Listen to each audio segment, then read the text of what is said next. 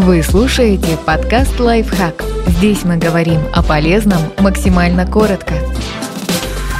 Что такое неглект и почему он опасен? Считать, что ухаживать за младенцем должна исключительно мама – это тоже насилие. Неглект – это форма психологического насилия, при которой человек систематически игнорирует жизненно важные потребности, зависящие от него жертвы. Люди, оказавшиеся в уязвимом положении, обычно получают поддержку от окружающих.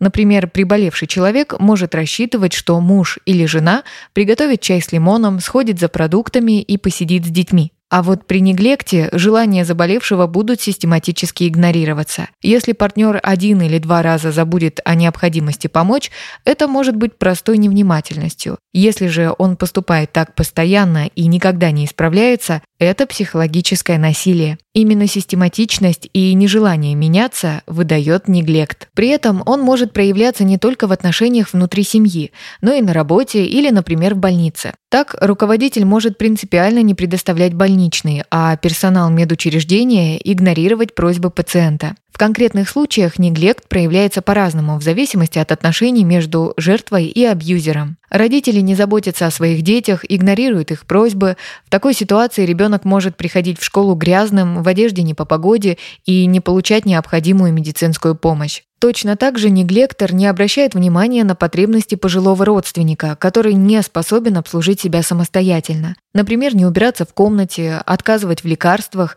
и не следить за гигиеной. Неглектор не будет помогать заболевшему близкому и не возьмет на себя какие-либо домашние дела. Муж принципиально не помогает жене по дому, хотя ожидает от нее, что она будет работать и зарабатывать как минимум наравне с ним. После рождения общего ребенка он полностью перекладывает заботу о малыше на жену. Допустим, переезжает в другую комнату, чтобы выспаться. Глава семьи единолично принимает решения, которые касаются всех ее членов, и полностью распоряжается бюджетом.